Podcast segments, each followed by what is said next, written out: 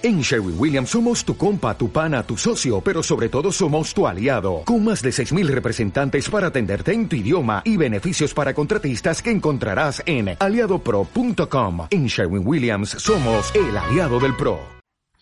Sean todos bienvenidos a este episodio de F1 en el pasado.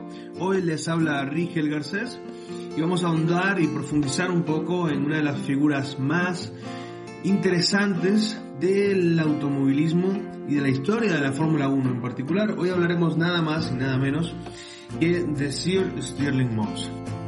Entre los fanáticos los allegados al automovilismo, era conocido simplemente como Mr. Motor Racing. Nacido en Londres, en Inglaterra, el 17 de septiembre de 1929, se convirtió en piloto profesional con tan solo 19 años. Participó en eventos de Fórmula 3, Fórmula 2, campeonatos de turismo, rallies, campeonatos de resistencia como Le Mans y las 500 millas de Indianápolis y por supuesto la Fórmula 1.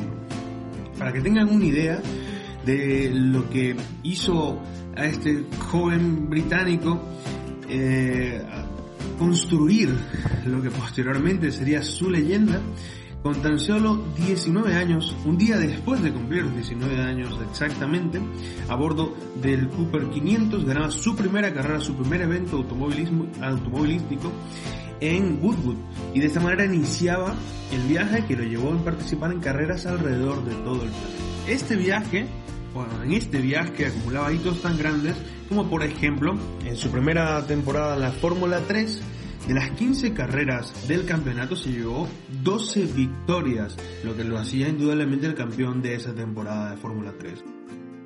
O por ejemplo hacerse con la victoria, la primera victoria para un británico en el Gran Premio de Inglaterra en 1955. Conseguir la victoria a bordo de un monoplaza de motor trasero a bordo de un Lotus en 1958. O las tres victorias en Mónaco. O la victoria indudable sobre las mil millas del Infierno Verde en Nürburgring. Moss participó en eventos de la máxima categoría, es decir, en la Fórmula 1 desde 1951. Sin embargo, no fue hasta 1955 que participó en una temporada completa. En 1955 formó parte del equipo de las flechas plateadas, de Silver Arrows, de Mercedes, junto a nada más y nada menos que Juan Manuel Fangio. Sin embargo, es terrible, pero creo que es seguro asumir y podemos decir que Stirling Moss es el piloto con el palmarés más incompleto de la historia, en relación a sus méritos, claro. Es una historia que en ocasiones es comparada con Jim Clark, con Nigel Mansell y muchísimo más reciente con Fernando Alonso. A ver, déjame eh, explicarlo un poco. De alguna manera, Stirling Moss es la persona o es el piloto que perdió más títulos que todos creemos que merecía ganar. Eh, para que tengan una idea, estuvo en el top 3 de la Fórmula 1, es decir, en los primeros tres puestos, siempre, siempre que no se llevó el campeonato, desde 1955 hasta 1961, es decir, 7 años en el top 3 de la Fórmula 1. Los primeros cuatro subcampeonatos los consiguió entre 1955 y 1958, todos de manera consecutiva. Y em, en 1959 hasta 1961 estuvo en el tercer puesto de la categoría global. Eso quiere decir, como les indicaba, que en esos siete años estuvo en el top 3 de la Fórmula 1 y me atrevo a decir que esta es su mayor victoria. Porque por más pequeño que fuesen los caprichos del destino, Moss se retiró sin ganar ni un solo mundial de Fórmula 1. En una época en la que los pilotos no solían sobrevivir, a los años 50, cuando junto a Juan Manuel Fangio, su gran rival, que fue uno de los pocos que pudo contarlo. De hecho, Fangio decía que sus rivales más fuertes y más acerremos eran Stirling Moss y Alberto Ascari. En 1955, lo consideraban el escudero de Fangio en Mercedes y allí fue cuando cayó su primer subcampeonato. Muchos dicen que fue ese el fue justamente su el error de, de Stirling Moss coincidir en, en la época, en el tiempo del mítico Fangio. Sin él probablemente la historia y los números dirían otra cosa distinta a Stirling Moss, aunque Creo que Moss tiene algo de que presumir y es que justamente en ese año, en 1955, a bordo del Mercedes 300 SLR, ganó la famosísima eh, Mille Miglia, en, como les decía, en 1955, ante eh, Juan Manuel Fangio. Moss cruzó la meta en 10 horas, 7 minutos y 48 segundos, lo que suponía una una ventaja de 32 minutos ante su perseguidor más cercano, quien era nada más y nada menos que Juan Manuel Fangio, el chueco. Un récord que se mantiene hasta el día de hoy, haciéndolo de hecho el primer piloto británico en ganar la Mille Miglia. Stirling Moss es el único piloto que ha ganado carreras con cinco equipos diferentes. En total, siete temporadas consecutivas en las que Moss estuvo a punto de ganar, rozando ser campeón del mundo, pero sin poder conseguirlo. El mítico y el mito del automovilismo británico pilotó para Cooper, Mercedes, Maserati, Lotus y Vanguard, entre los cuales obtuvo al menos una carrera. De hecho, uno de los de las estadísticas sobre sobre Stirling Moss hablan de que ganaba una de cada cuatro carreras. En 1958, cuando Fangio ya se retiraba, parecía que este podía ser su año. Pero lo que pasó define perfectamente la idiosincrasia de este personaje inglés. Perdió el mundial por tan solo un punto contra Mike Hawthorne, el, el, piloto de Ferrari. Ese año, Moss ganó cuatro carreras de las 11 del mundial y Hawthorne solamente ganó una. Y no sin polémica, de hecho, el piloto de Ferrari ganó en Francia por delante de Moss, pero fue descalificado en esa carrera.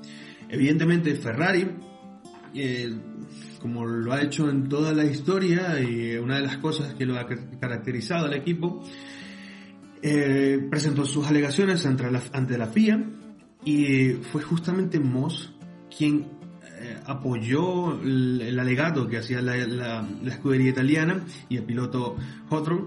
Y de hecho, es gracias a Moss que le devuelven la victoria al piloto. Y justamente de esa manera perdía el campeonato por solamente un, por la distancia de un punto ante Mike Hawthorne.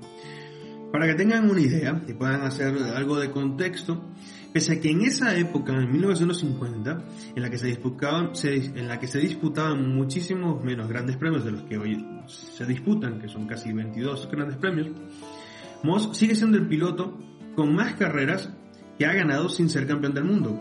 En total, 16 victorias de las 66 carreras en las que disputó en la Fórmula 1. Jack Brabham, en comparación, ganó solamente 14 grandes premios y fue tricampeón ese fue el gran triunfo de la carrera de Stirling Moss, sobrevivir y llegar hasta, hasta ahora, hasta el 2020, en una época en la que muchísimos de sus rivales y amigos quedaron por el camino. Alberto Ascari, Jim Clark, Mike Hawthorne, Peter Collins, Nino Farina, Bruce McLaren. Todos ellos corrieron contra Moss y no pudieron volver a casa para contarlo.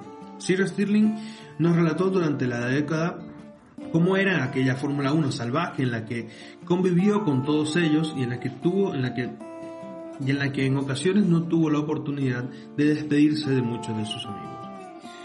Al respecto sobre lo que caracterizaba a este personaje, eh, hablaba y comentaba Enzo Ferrari en una de sus frases eh, que lo definían como personaje, decía que si Stirling Moss hubiese puesto la razón antes que la pasión, hubiese conseguido ser campeón en muchas oportunidades.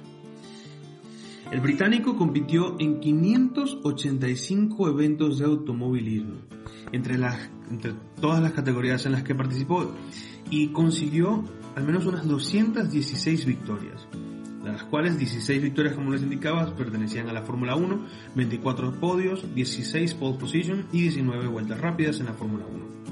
Entre sus triunfos destacan eh, los tres veces que ganó el Gran Premio de Mónaco, eh, los tres grandes premios de Italia y los dos grandes premios de Gran Bretaña.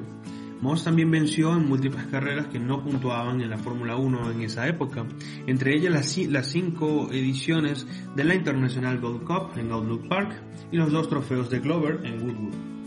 Por otra parte, Moss logró 12 victorias en el Campeonato Mundial de Resistencia, destacando las 12 horas de Sebring en 1954, la Mille Miglia en 1955, la Targa Florio en 1955, los 1000 kilómetros de Nürburgring en 1956, 1958, 1959 y 1960.